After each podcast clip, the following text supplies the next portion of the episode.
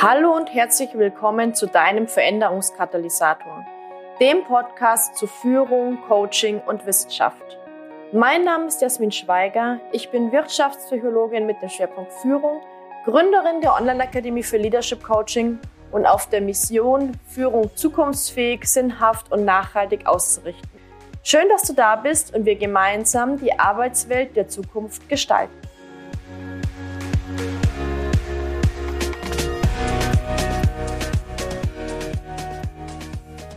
Herzlich willkommen zu einer neuen Folge des Veränderungskatalysators. In dieser Folge möchte ich mit dir mal das Thema Führungs-Coaching-Kompetenzen beleuchten. Das heißt, wir schauen uns gemeinsam an, was du denn benötigst, um Führungskräfte tatsächlich kompetent und sicher zu coachen. Und ich habe mir gedacht, das macht meistens Sinn, dieses Thema zu beleuchten, indem wir einmal in die Wissenschaft schauen. Grundsätzlich ist es ja so, die Coaching-Forschung, also die wissenschaftlich fundierte Untersuchung von Coaching, steckt ja noch sehr in den Kinderschuhen. Also es gibt noch nicht so viel und noch nicht so lange Coaching-Forschung, sodass wir sagen können, okay, das basiert jetzt auf langjährigen ähm, Studien und auf langjährigen Erfahrungen, sondern wir müssen uns immer auf aktuelle und jüngere und neuere Studien stützen.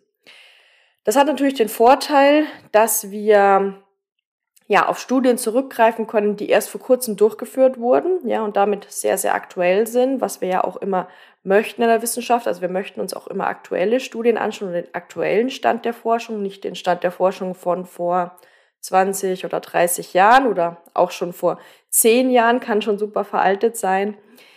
Der Nachteil ist aber natürlich, ja, wir haben jetzt nicht 20, 30-jährige Erfahrung, auf die wir zurückgreifen können. Und ich habe mir jetzt gedacht, ich teile diesen Podcast oder diese Folge mal in drei Teile.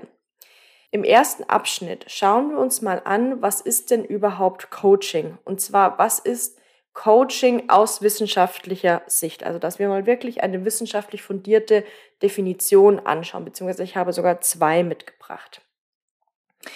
Dann an der zweiten, im zweiten Part schauen wir uns eine Studie an, die sich mit Coaching, Verhaltensweisen, Kompetenzen von Executive Coaches beschäftigt hat. Das heißt, in dieser Studie wurden ja einige Führungs-, äh, Leadership Coaches interviewt und es wurden Verhaltensanker für erfolgreiches Executive Coaching, also Leadership Coaching herausgearbeitet. Und im dritten Part übertragen wir das Ganze auf ein Kompetenzmodell. Das ist ein Kompetenzmodell für Business Coaching aber ich möchte auch immer wieder dieses Thema auf das Führungskräftecoaching nochmal konkreter übertragen. Also starten wir mal mit dem ersten Part und starten wir mal mit der Frage, was ist Coaching? Und ich greife jetzt für diese Definition tatsächlich auf ein Buch zurück, das heißt, was ist Coaching? Es wurde geschrieben von Siegfried Greif und ja, Siegfried Greif hat sich eben zur Aufgabe gemacht, Coaching wissenschaftlich zu untersuchen. Ähm, du kannst mal den Namen googeln, beziehungsweise wir haben auch den, in den Shownotes natürlich die Literaturquellen nochmal angegeben. Und das Buch, was das Coaching ist, ähm, deswegen empfehlenswert, weil er wirklich so in die Grundlagen geht. Also er schaut sich wissenschaftliche Grundlagen und praktische Methoden für das Coaching an, um eben wirklich diese Brücke zwischen Wissenschaft und Praxis zu schlagen. Und er hat sich eben mal mit der Frage beschäftigt, was ist denn wirklich eine Definition von Coaching nach wissenschaftlichen Kriterien? Ich möchte jetzt nicht die Kriterien erklären, wenn dich das tiefer interessiert, dann schaust du dir das Buch an. Aber ich möchte dir zwei Definitionen mal mitgeben. Und zwar die eine Definition ist von Martina Offermann und ist sozusagen ein Zusammentragen von verschiedenen gebräuchlichen Definitionen von Coaching. Und sie schaut sich das eben an. Sie ähm, entwickelt Standardkriterien für die Definition und zieht dann ein kritisches Resümee und dieses kritische Resümee ist letztendlich eine Definition, die auch wissenschaftlichen Anforderungen genügen kann. Also, ich lese dir mal die Definition einfach vor. Sie schreibt, Coaching ist eine freiwillige, zeitlich begrenzte, methodengeleitete individuelle Beratung, die den oder die Beratenden darin unterstützt, berufliche Ziele zu erreichen. Ausgenommen ist die Behandlung psychischer Störungen. Also das ist schon mal sehr spannend, weil hier viele Dinge drin stecken. Zunächst einmal sagt sie, Coaching ist ja freiwillig. Ja, also das ist natürlich super, super, super wichtig, gerade auch im Führungskräfte-Coaching-Kontext, weil ich noch immer davon höre, dass manche Führungskräfte oder auch Mitarbeitende Teams zu Coaching, naja, verdonnert werden. Also ich nenne es mal zum Zwangscoaching geschickt werden. Also lass dich coachen oder das funktioniert jetzt hier nicht mehr so. Und das funktioniert halt überhaupt nicht. Ähm, schon allein, wenn wir uns äh, das Thema Veränderung, Veränderungskompetenzen anschauen, dann wird klar, Coaching muss freiwillig sein. Ja? Dann ist Coaching zeitlich begrenzt, also ist jetzt nicht eine, ja, eine ständige Begleitung, sondern es ist wirklich zeitlich begrenzt und zeitlich abgeschlossen. Sie ist methodengeleitet und individuell. Und was hier natürlich auch drinsteckt, aber ich meine, das weißt du auch, wenn du dich mit Coaching beschäftigst. Coaching ist nicht die Behandlung von psychischen Störungen. Ja, also für psychische Störungen haben wir Psychologen oder Psychotherapeuten, aber nicht Coaches. So. Und die zweite Definition, die ich dir für das Thema Coaching aus wissenschaftlicher Sicht mitgebracht habe, stammt tatsächlich von ähm, Siegfried Greif selbst. Er schreibt, Coaching ist eine intensive und systematische Förderung ergebnisorientierter Problem- und Selbstreflexionen sowie Beratung von Personen oder Gruppen zur Verbesserung der Erreichung selbstkongruenter Ziele, also ich übersetze sozusagen selbst gesteckter Ziele beziehungsweise Ziele, die in Konkurrenz sind mit dem, was ich möchte. Und weiter. Oder zur bewussten Selbstveränderung und Selbstentwicklung. Also hier wieder mein Kommentar. Das heißt, hier steckt natürlich so diese Persönlichkeitsentwicklung auch drin. Und ausgenommen ist die Beratung und Psychotherapie psychischer Störungen. Also auch hier wieder werden psychische Störungen und die Begleitung bei psychischen Störungen ausgeschlossen. Was ich jetzt hier bei Kreisdefinition nochmal herausheben möchte, er erwähnt zum einen, dass es um ergebnisorientierte Problem- und Selbstreflexionen geht. Also ich reflektiere mich selbst, ich reflektiere aber auch meine Probleme, meine Herausforderungen. Es können Gruppen oder Einzelpersonen beraten werden. Also es gibt ja auch Team-Coachings, wobei wir ja beim Thema Führungskräfte-Coaching ja tendenziell eher mit Einzelpersonen arbeiten oder vielleicht Gruppencoachings machen, aber sozusagen auch mit dem Fokus auf die einzelnen Personen. Zur Verbesserung der Erreichung selbstkonkurrenter Ziele, also wieder diese selbstgesteckten Ziele, wie ich vorhin schon gesagt habe, und dieser Persönlichkeitsentwicklungsaspekt.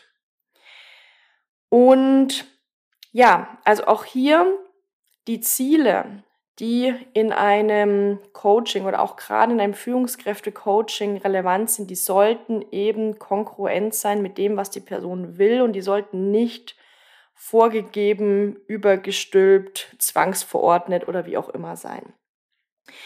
Und was jetzt natürlich die Definition von Greif und die Definition von Offermann unterscheidet, ist, dass Greif das nochmal ja, größer sieht. Also er sagt jetzt, okay, es bezieht sich jetzt nicht nur auf berufliche Ziele, sondern es kann auch andere Ziele sein. Also es gibt ja auch immer mehr Life-Coaches und Familiencoaches und so weiter. Also das heißt, auch andere Ziele können im Fokus stehen. Wenn wir uns aber mit Führungskräfte-Coaching beschäftigen, dann geht es natürlich um die Führungskraft, meistens um berufliche Ziele, wobei wir natürlich die Person als Ganzes betrachten Und beruflich und privates können wir da ja in uns nicht oder schwierig trennen. Ja, wir können schon die verschiedenen Rollen betrachten, aber letztendlich sind wir ja eine ganze, ganzheitliche Person. Und die Besonderheit beim Führungskräfte-Coaching ist natürlich, dass es sich um eine Führungskraft oder um eine zukünftige Führungskraft handelt. Ja, also, sag mal, Nachwuchsführungskraft.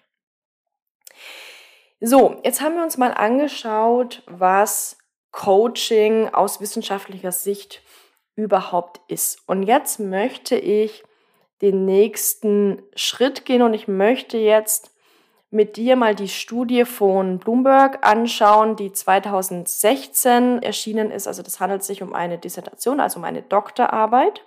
Und Bloomberg hat eben versucht, herausragende Executive Coaches zu interviewen, um Verhaltensanker zu definieren für erfolgreiches Executive, also für erfolgreiches Führungskräfte-Coaching.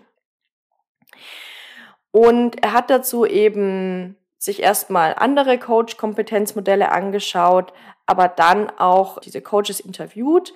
Allerdings, und das ist jetzt natürlich nochmal eine Einschränkung, waren das nur in Anführungsstrichen 16 Interviews, also 16 Interviews qualitativ auszuwerten, ist natürlich schon eine Heidenarbeit. Dennoch, wenn wir uns jetzt sozusagen insgesamt wissenschaftliche Zielsetzungen anschauen, dann müsste man natürlich noch mal tiefer reingehen. Aber sein Ziel war jetzt sozusagen handlungsbezogene Best Practice Verhaltensweisen aufzudecken und zusammenzufassen. Und im Rahmen dieser Arbeit hat er 63 Verhaltensanker in acht Bereichen definiert. Das heißt, er hat acht Überkategorien gebildet aufgrund dieser Interviews und hat dann 63 Verhaltensanker ähm, diesen Überkategorien zugeordnet und herausgearbeitet. Ich werde jetzt nicht auf alle 63 Verhaltensanker eingehen. Wenn dich das interessiert, dann kannst du dir die Dissertation kostenlos runterladen, also die ist frei zugänglich im Internet. Wir haben hier auch den Link in, in die Show Notes gepackt. Die Dissertation ist auf Englisch, aber ja, wenn du sagst, okay, des Englischen bin ich so mächtig, dann kannst du das ja auch irgendwie in Google Translate mal reinpacken, auch wenn das nicht 100% die beste Übersetzung vielleicht ist, aber es ist zumindest mal eine Annäherung. Und was ich jetzt machen möchte, ist dir aber schon einmal so diese acht Bereiche grob vorzustellen. Starten wir mal mit dem ersten Bereich. Also was macht ein erfolgreicher Executive Coach, der, also zumindest von denen, die hier in diesen Interviews vertreten waren? Und der erste Bereich ist, dass ein erfolgreicher Executive Coach die Beziehung zwischen dem Coach und der Kundenorganisation, also dem, dem Kundenunternehmen, erfolgreich managt. Was heißt das? Der Executive Coach oder die Executive Coach, ja, arbeitet eng zusammen mit der Personalabteilung, also mit dem entsprechenden Kontakt, ja, also meistens ist das ja vielleicht auch ein Personalentwickler oder eine Personalentwicklerin, die das koordiniert und auch mit der Führungskraft des Coaches, um für ein, ja, für ein, für eine Vereinbarkeit, für ein Alignment von diesen Coaching-Zielen zu sorgen und eben diesen Coaching-Prozess insgesamt zu unterstützen. Was heißt das? Das heißt natürlich, also ich sage es nochmal, Coaching kann nicht zwangsverordnet werden. Trotzdem dient natürlich Coaching gerade auch im Unternehmenskontext dazu, dass Unternehmensziele besser erreicht werden können. Und idealerweise sind natürlich diese Ziele des Coaches, also des Führungscoaches, im Alignment mit den Zielen der Personalentwicklungs- oder der Personalabteilung und den Zielen der Führungskraft. Und ein erfolgreicher Führungskräftecoach, von denen, die hier interviewt wurden, kann eben diese Erwartungshaltungen und diese Beziehungen, ja, es ist ja doch schon ja, so eine Dreiecksbeziehung vielleicht, auch erfolgreich managen. Und was da auch nochmal ganz spannend ist, und zwar einen Verhaltensanker aus diesem Bereich möchte ich nochmal gesondert erwähnen. Und zwar ein Verhaltensanker ist, dass schon von diesem Executive Coach oder der Coachin Vertraulichkeitsgrenzen aufgezeigt werden. Ja, also das heißt, es wird schon klar gemacht, okay, welche Informationen werden mit wem geteilt und welche Informationen bleiben auch zwischen Coach und Coachee.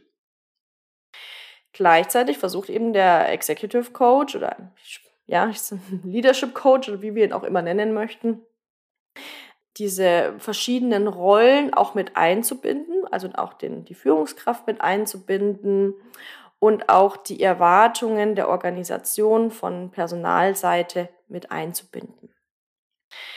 Das ist herausfordernd, also es hört sich herausfordernd an, das ist auch herausfordernd, aber ich möchte jetzt einfach mal so ein paar ähm, Verhaltensanker hier aufzeigen, damit du dir so ein Bild machen kannst. Was ich hier vielleicht noch ergänzen möchte zu diesem Bereich, es kann natürlich sein, je nachdem, wie du arbeitest, dass du gar nicht von der Organisation beauftragt wirst, also gar nicht vom Unternehmen beauftragt wirst, sondern von der Führungskraft selbst. Ja, also es gibt ja durchaus die Möglichkeit, mit, also dass Führungskräfte selbst entscheiden, okay, ich brauche Unterstützung in meiner Rolle und ich möchte das vielleicht auch gar nicht im Unternehmen teilen, sondern ich möchte das selbst bezahlen. Also das sind dann sozusagen Selbstzahlerkunden dann ist es nochmal ein bisschen anders. Ja, dann hast du natürlich diese konkrete Herausforderung nicht so stark, weil dann geht es ja wirklich auch darum, mehr auf, also sich rein auf die Bedürfnisse ähm, des, des Führungscoaches zu fokussieren. Und das ist natürlich ein Ticken einfacher, und ja, einfacher zu managen, weil du letztendlich nur mit einer Erwartung umgehen darfst oder musst, nämlich der Erwartung deines Führungscoaches. Und ja, du kannst dir einfach mal Gedanken machen, so in welchem Kontext du da arbeiten möchtest. Also beides ist möglich. Ja, beides ist möglich und beide Varianten der Zusammenarbeit gibt es ja auch.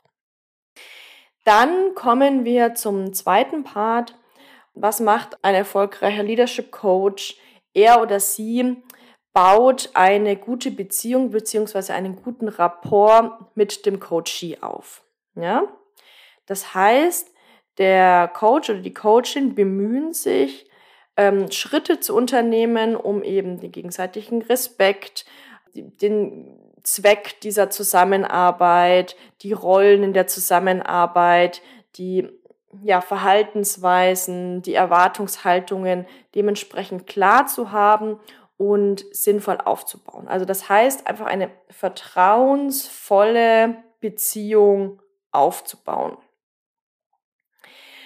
Und ja, dementsprechend dann auch die, die, die entsprechenden, ja, ich sag mal, Methoden einzusetzen oder die entsprechende Kommunikation einzusetzen. Also Kommunikation kann ja auch Körpersprache sein und so weiter, um, um eben für diese gute Beziehung zu sorgen. Also da spielt ja ganz viel mit rein. Ja? Da geht es natürlich auch um Wertschätzung. Da geht es natürlich auch darum, ja, um Ermutigung, es geht um, um Optimismus auch irgendwie mit reinzubringen und, äh, und auch eine ehrliche Beziehung aufzubauen. Dann der dritte Bereich ist, dass ein erfolgreicher Executive Coach auch ein Verständnis für Abläufe im Unternehmen, also ein Verständnis und auch eine Erfahrung für Abläufe im Unternehmen mit in die Coaching-Interaktion bringt. Also wenn du noch nie in einem Unternehmen tätig warst und dann Führungskräfte coachen möchtest, dann ist es schwierig. Was ich immer sage, du brauchst jetzt nicht unbedingt Führungskompetenz, ja, also beziehungsweise Führungskompetenz vielleicht schon, aber du brauchst nicht unbedingt Führungserfahrung, ja, das, das ist die, die, der passendere Ausdruck. Das hängt natürlich ab, auf welcher Ebene du coachst und unterwegs bist und was natürlich die Zielsetzungen sind. Ja, und ob das jetzt eine reine Coaching-Begleitung ist oder ob das vielleicht auch ein Teil Mentoring-Begleitung ist oder tatsächlich auch eine beratende Rolle. Also das hängt von vielen Faktoren ab. Aber was schon eine Grundvoraussetzung ist, egal so in, welchem, in, in welcher Form der Zusammenarbeit ihr da unterwegs seid, ist, dass du ja ein Verständnis für das Thema Unternehmensaufbau, Organisationsentwicklung, Führung in Organisationen mitbringst und dementsprechend natürlich auch diese Kenntnisse und diese Kompetenzen mit einbringen kannst, um die, ja, oder da, dafür, dass dein Coachee seine Coaching-Ziele besser erreichen kann. Ja. Also was da natürlich super hilfreich ist, neben Erfahrung, wie, wie, wie funktioniert es im Unternehmen, was, was geht da so ab, ist natürlich schon, sich auch aus psychologischer Sicht, also wirtschaftspsychologischer Sicht, aber auch organisationspsychologischer Sicht und, ähm, und, und aus Führungsforschungssicht sich mit diesen Themen zu beschäftigen, weil es schon auch wichtig ist, natürlich nicht nur ja, so eine persönliche Erfahrung, so haben wir immer schon so gemacht, mit reinzubringen. Also kann auch hilfreich sein, ja, also da tatsächlich auch irgendwelche ähm, Erfolgs- oder ähm, Misserfolgsgeschichten da auch mit reinzubringen.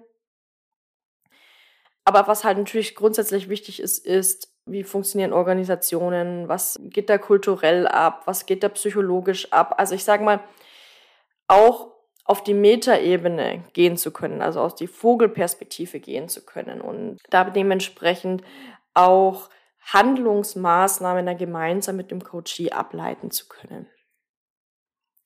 So, dann kommen wir zum vierten Bereich. Ja, letztendlich geht es natürlich auch darum, dass ein Leadership Coach eine Reihe von verschiedenen Daten, Informationen, Wissen, Kompetenzen mit reinbringen kann.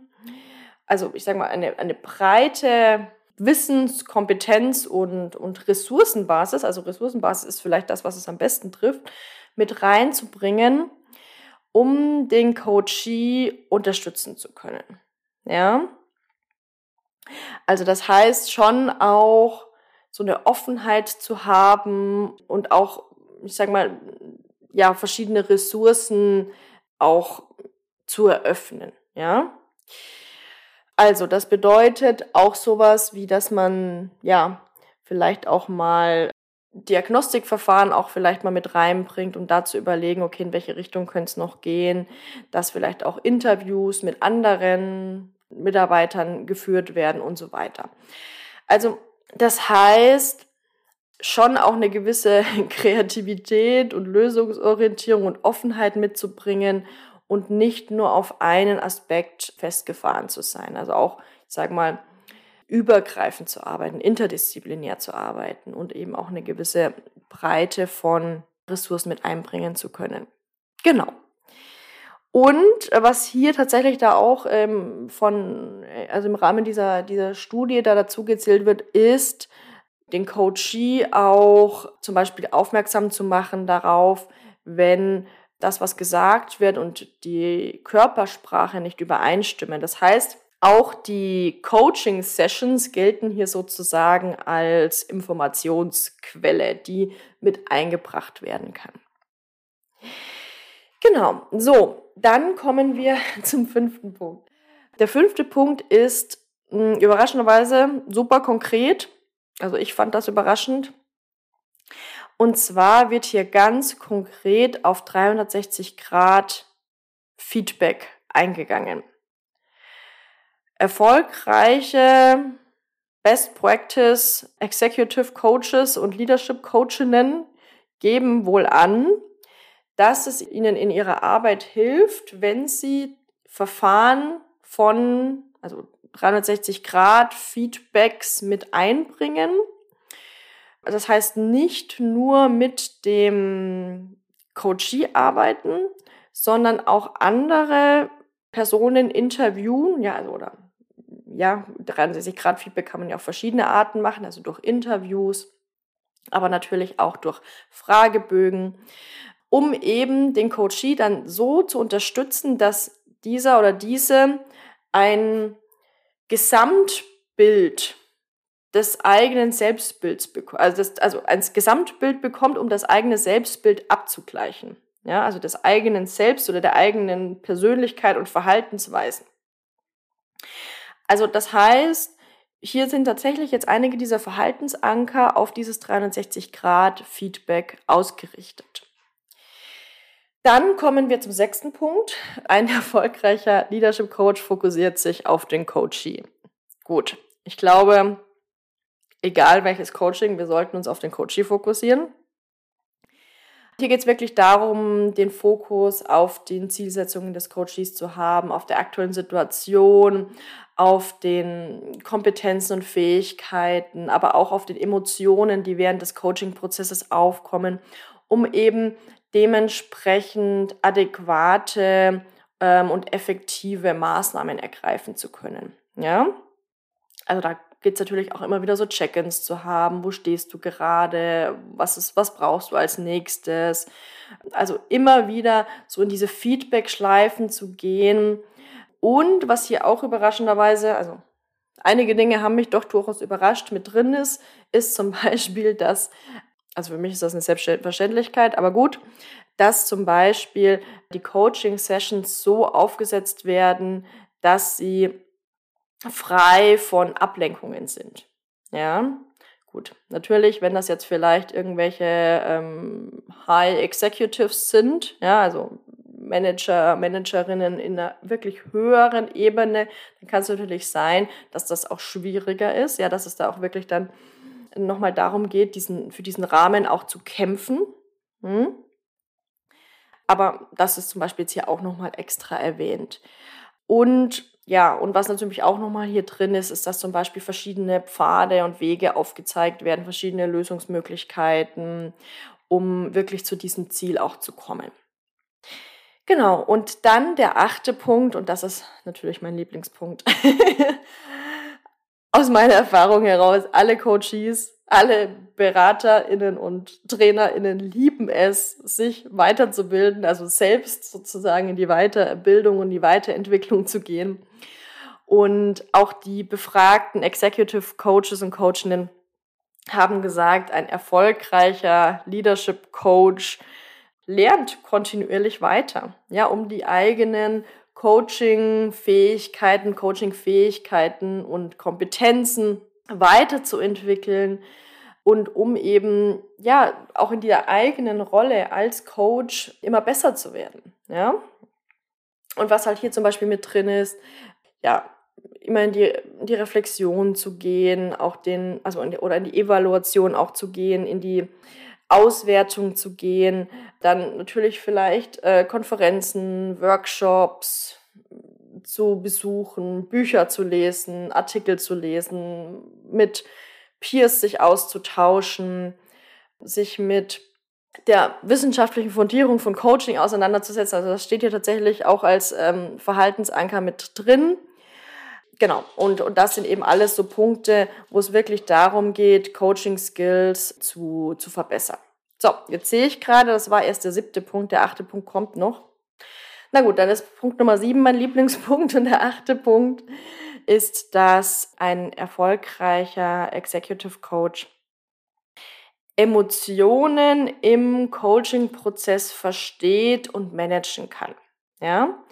Und da geht es wirklich darum, sich der eigenen Emotionen bewusst zu sein, aber auch der Emotionen von anderen so ein Stichwort, das mir jetzt gerade da noch einfällt, ist so das Thema Projektionen im Coaching.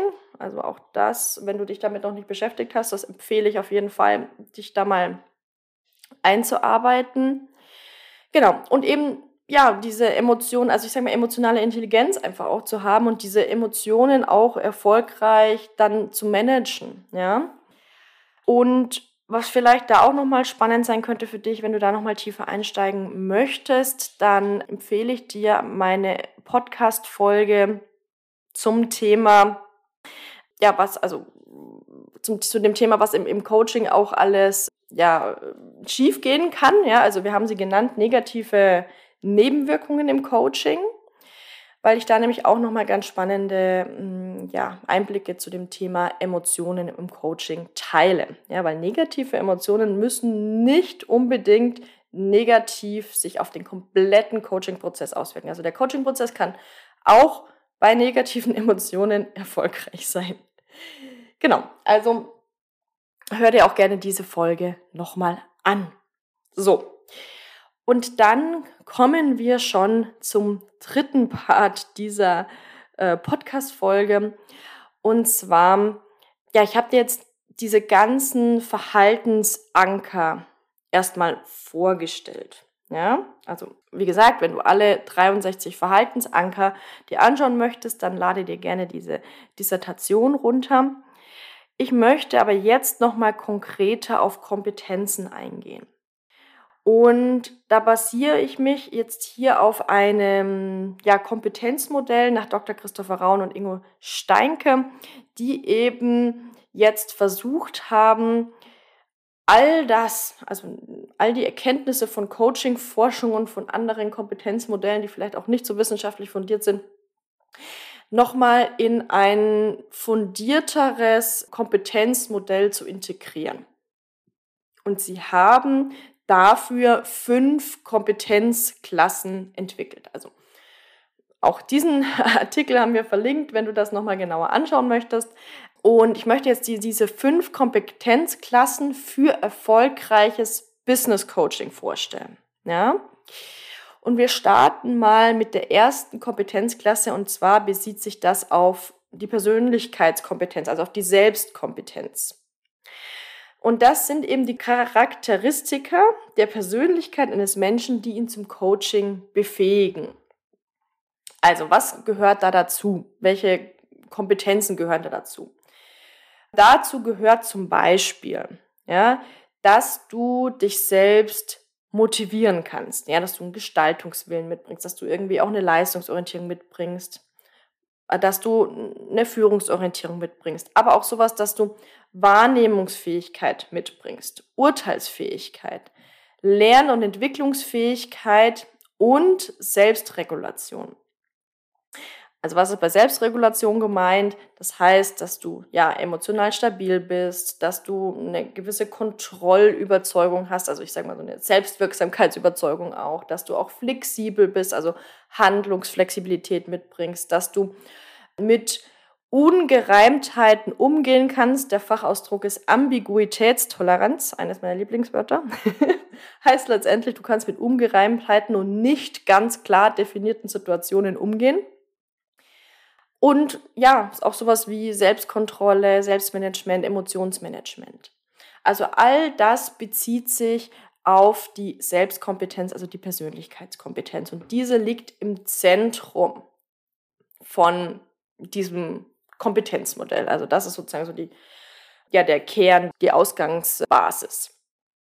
Dann die zweite Kompetenzklasse, ähm, nenne ich sie mal, ist die sozial-kommunikative Kompetenz.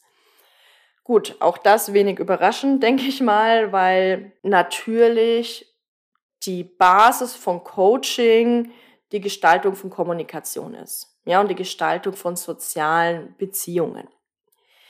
Und was zählt jetzt hier alles rein? Also hier zählt sowas rein wie Beziehungsfähigkeit, ja, also dass du Beziehungen erfolgreich gestalten kannst, dass du Vertrauen bilden kannst, dass du kooperativ mit anderen tätig werden kannst. Dazu zählt auch Kommunikationsfähigkeit, ja, also alles, was zu Kommunikationsfähigkeit gehört, sich verständlich auszudrücken, Rapport herzustellen, also ja, kommunikativ anzukoppeln, wird das jetzt hier genannt, Körpersprache zu deuten. Dann aber auch sowas wie Selbstsicherheit, ja, also dass du konfliktfähig auch bist, äh, dass du entscheidungsfreudig bist, dass du ja eine gewisse Durchsetzungskraft hast. Also es geht jetzt nicht um Bulldozer, ja, aber eine gewisse Durchsetzungskraft und Konfrontationsfähigkeit auch mitbringst, dass du auch kontaktfähig bist. All das gehört da dazu. Und was natürlich auch noch dazu gehört, ist sowas wie Reflexionsfähigkeit. Ja, also dass du ja, in der Lage bist, dich und dein Handeln zu reflektieren. Dann kommen wir zur Sachkompetenz oder Fachkompetenz können wir es ja auch nennen. Also, Coaching benötigt einfach gewisse, ja, eine gewisse Wissensbasis. Und meiner Erfahrung nach ist natürlich die Coaching-Ausbildung die absolute Basis, ja, um, um Fachkompetenzen für das Coaching zu erwerben. Zusätzlich benötigt es aber gerade natürlich für das Führungskräfte-Coaching noch etwas mehr. Also was jetzt hier die Autoren dieses Kompetenzmodells mit reinbringen, ist sowas, dass du ja aus den Sozialwissenschaften Kenntnisse mitbringst. Meine persönliche Meinung ist natürlich schon das Thema Psychologie, Wirtschaftspsychologie, ja, Organisationssoziologie vielleicht auch, dann Pädagogik, ja, das sind so Aspekte, da solltest du dich halt schon in gewisser Weise auskennen. Also das heißt jetzt nicht, dass du da in all diesen Fächern promoviert haben solltest. Das heißt auch nicht, dass du in all diesen Bereichen den Masterabschluss brauchst, ja. Aber es heißt schon, dass du dich mit psychologischen, wirtschaftspsychologischen, soziologischen, pädagogischen Grundlagen beschäftigst, weil du eben auch in einem gewissen Maße psychologisch tätig wirst. Ja.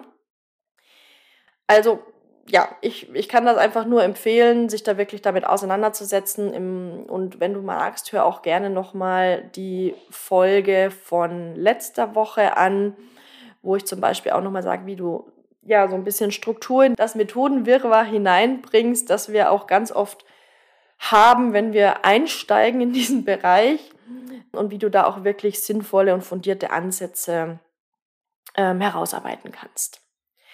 So, und dann kommen wir zur Methodenkompetenz. Also das ist das nächste ähm, Kompetenzcluster. Das ist eben die Fähigkeit, selbstständig Strategien und Vorgehensweisen einzusetzen, um in wechselnden Situationen flexibel Aufgaben zu bewältigen, Probleme zu lösen und Absichten umzusetzen, sowie die selbst weiterzuentwickeln. Also, Methodenkompetenzen im Business Coaching. Das ist natürlich ja sehr breit auch, weil natürlich Coaching eine stark methodengetriebene Tätigkeit ist.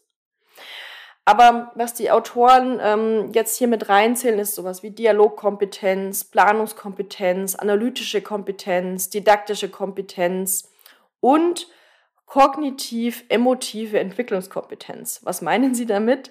Letztendlich, dass du Reflexion anregen kannst, dass du Bewusstsein schaffen kannst, dass du ja Muster erkennen kannst, dass du Widersprüche handhaben kannst, dass du Veränderungsprozesse gestalten kannst. All das wird jetzt hier reingezählt. Und gerade das Thema Veränderungsprozesse gestalten finde ich auch super, super wichtig, weil wir begleiten ja eine Veränderung. Und wenn die Veränderung nicht gelingt, wenn auch der Transfer in den Alltag nicht gelingt, dann äh, war das vielleicht auch gar kein erfolgreicher Prozess. Also Fragezeichen. Das hängt natürlich von mehreren Faktoren ab, aber ich finde so das Thema Veränderungsprozesse gestalten schon ähm, wirklich eines der relevantesten.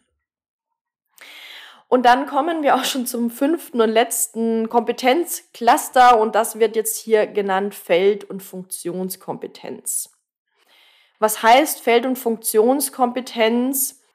Das bezieht sich jetzt schon sehr stark auf den Bereich, in dem du tätig werden möchtest. Also hier sind so Dinge wie Professionalität äh, mit enthalten, Rollenbewusstsein, berufliche Fortbildung und Entwicklung. Okay, ja, noch super verständlich, aber was ich hier nochmal besonders herausheben möchte, ist sowas wie organisationale Kompetenz. Also, dass du Organisationsphänomene handhaben kannst. Systemkomplexität handhaben kannst, also mit Komplexität von sozialen Systemen umgehen kannst. Prozesse, ja, psychologische Prozesse, Gruppenprozesse gestalten. Dann mikropolitisches Geschick. Gerade auch ähm, bei diesem ersten Verhaltenscluster, das ich genannt habe, bei der Studie, bei der äh, diese erfolgreichen Executive Coaches interviewt wurden, um dieses Erwartungsmanagement in dieser Dreiecksbeziehung erfolgreich betreiben zu können, braucht es halt auch ein gewisses mikropolitisches Geschick.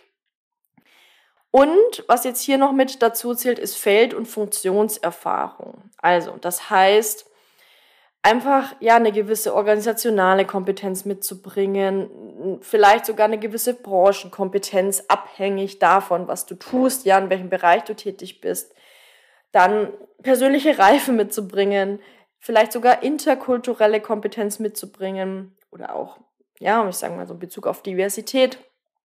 Geschäftskompetenz, ja, Geschäftskompetenz natürlich auch nochmal super spannend, ähm, so in in die verschiedenen Richtungen. Ja, Geschäftskompetenz natürlich für dich, aber auch Geschäftskompetenz, um ein Feeling für das Geschäft deiner Kunden und Kundinnen zu haben. Also all diese Dinge. Und was ich hier auch nochmal super spannend finde, übrigens, bei der beruflichen Fortbildung und Entwicklung erwähnen die Autoren explizit Psychohygiene. Ja, also, dass wir auch dafür sorgen als Coaches, dass wir mental gesund und ja, ein mentales Wohlbefinden haben. Ja, ist auch noch sehr, sehr wichtig. Genau, also das waren jetzt so diese fünf Kompetenzcluster. Was ich jetzt nochmal so als Fazit dir mitgeben möchte. Du hast jetzt vielleicht gemerkt, okay, viele Dinge, die jetzt hier genannt werden, sind natürlich auch so Grundlagen, die du in der Coaching-Ausbildung auch lernst. Und ähm, die du grundsätzlich auch lernst, wenn du dich mit psychologischen oder organisationssoziologischen Prozessen beschäftigst. Trotzdem ist jetzt, glaube ich, auch schon nochmal deutlich geworden, dass Führungscoaching-Kompetenz schon nochmal spezieller ist als allgemeine Coaching-Kompetenz. Also dass da schon nochmal bestimmte Dinge mit hineinkommen. Was ich ja immer sage, ähm, man braucht nicht unbedingt Führungserfahrung, auch da möchte ich nochmal drauf eingehen. Das gilt natürlich gerade auch, wenn du einsteigst und wenn du sagst, ich möchte meine Kundenbasis als Coach zum Beispiel ausweiten und jetzt nicht nur mit Privatpersonen arbeiten, sondern vielleicht auch mit Personen, die auch Führungskräfte sind, arbeiten, ja? Und dann wirklich im klassischen Coaching bleibst je mehr Mentoring und ja, ich sage mal Beratungsanteile, ja, weil auch in der Definition, die ich am Anfang vorgelesen habe, war ja auch das Wort Beratung mit dabei. Du hast umso mehr Führungskompetenz und umso spezifischer solltest du dich natürlich mit dem Thema Führung, was macht erfolgreiche Führung aus, was sind ja, Faktoren für Führungserfolg wo können wir im Führungskräfte-Coaching ansetzen. Also mit all diesen Dingen solltest du dich natürlich nochmal tief, tiefer und äh, tiefgreifender beschäftigen. Und was ich auch nochmal mitgeben möchte, ich habe jetzt diese, diese Studie, die ich vorgestellt habe, die basiert ja jetzt sozusagen auf Interviews und auf Best Practice. Wissenschaftliche Forschung oder wissenschaftliche Fundierung geht aber nochmal darüber hinaus. Also wir nehmen natürlich schon Best Practices und das, was auch in der Praxis funktioniert, aber wir untersuchen dann auch wirklich nochmal, funktioniert das denn wirklich aufgrund der Dinge, die wir annehmen und funktioniert das auch übertragbar auf andere Organisationen, auf andere Kontexte und so weiter. Also ich rate schon, nicht nur in der Praxisbubble zu bleiben, sondern auch immer mal wieder, auch wenn du sehr praxisorientiert natürlich arbeitest oder hauptsächlich in der Praxis arbeitest, einen Blick in die Wissenschaft zu werfen, um zu schauen, was sind denn da aktuelle Erkenntnisse. Und auf der Basis von diesen Erkenntnissen für dich weitere Maßnahmen und Handlungen abzuleiten. Und gerade natürlich auch im Führungskräfte-Coaching ist es da super relevant, halt wirklich nicht nur in die Coaching-Forschung zu schauen, sondern auch in die Führungsforschung zu schauen, auch in die Organisationsforschung zu schauen und, und da einfach nochmal den Blick breiter zu haben. Und wenn du sagst, ja, da möchte ich jetzt auch noch mal tiefer einsteigen und ich habe jetzt auch wirklich Lust, mir da noch mal ein besseres fachliches Fundament, ein besseres methodisches äh, Fundament ganz konkret für das Führungskräftecoaching zu erarbeiten, dann möchte ich dich einladen, dir mal die Ausbildung zum Führungskräftecoach anzuschauen. Wir starten wieder im Mai 2023 mit der neuen Teilnehmergruppe.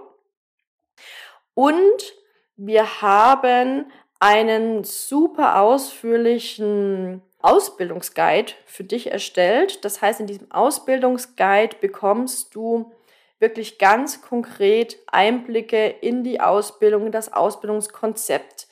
Ähm, du kannst dir Probevideos von der Lernplattform anschauen. Du kannst auch nochmal wirklich tiefer einsteigen in das, was dir da geboten wird. Und ich empfehle dir auf jeden Fall, wenn du dich dafür interessierst, dir diesen Ausbildungsguide mal runterzuladen. Und wenn du Fragen hast, dann melde dich natürlich gerne. Wir können auch mal äh, telefonieren oder zoomen. Ich finde das auch super wichtig, dass du wirklich, wenn du dich dafür interessierst, die Entscheidung mit einem guten Bauchgefühl treffen kannst, dass du alle Informationen hast, die du brauchst. Also melde dich auch gerne, auch gerne über Social Media, Instagram, LinkedIn, wie auch immer. Aber ein erster hilfreicher Schritt, wenn du dich dafür interessierst, kann tatsächlich sein, dir diesen Ausbildungsguide mal runterzuladen, um mal, ich sag mal, einen Vibe-Check zu machen. Also, das heißt, einfach mal zu überprüfen, matcht das denn und passt das denn? Genau, ja, das war's schon von meiner Seite für heute. Es war jetzt eine etwas längere Folge, aber ich wollte jetzt wirklich auch tiefer einsteigen, damit du mal ein breiteres Bild für das Thema Führungskräfte-Coaching hast. Und ja, hoffe, du konntest einige Dinge für dich mitnehmen. Wünsche dir noch einen wunderbaren Tag und wir hören uns bei der nächsten Folge. Wünschst du dir schon länger professioneller Führungskräfte-Coach zu werden? Dann habe ich etwas für dich. Im Mai 2023 startet die nächste Ausbildungsrunde der Ausbildung zum Führungskräftecoach und ich möchte dich herzlich einladen, dir die Ausbildung einmal genauer anzusehen. In sieben Monaten begleiten mein Team und ich dich dabei, dass du lernst, Führungskräfte ganzheitlich, qualitativ hochwertig, wissenschaftlich fundiert und nachhaltig zu begleiten. Alle Infos zur Ausbildung haben wir dir in einem ausführlichen Ausbildungsguide zur Verfügung gestellt. Den Link dazu findest du in den Show Notes. Schau dir das gerne einmal an und wenn du Fragen hast, melde dich gerne bei uns. Wir beraten dich gerne, sodass du mit einem guten Bauchgefühl die Entscheidung treffen kannst. Wir freuen uns auf dich.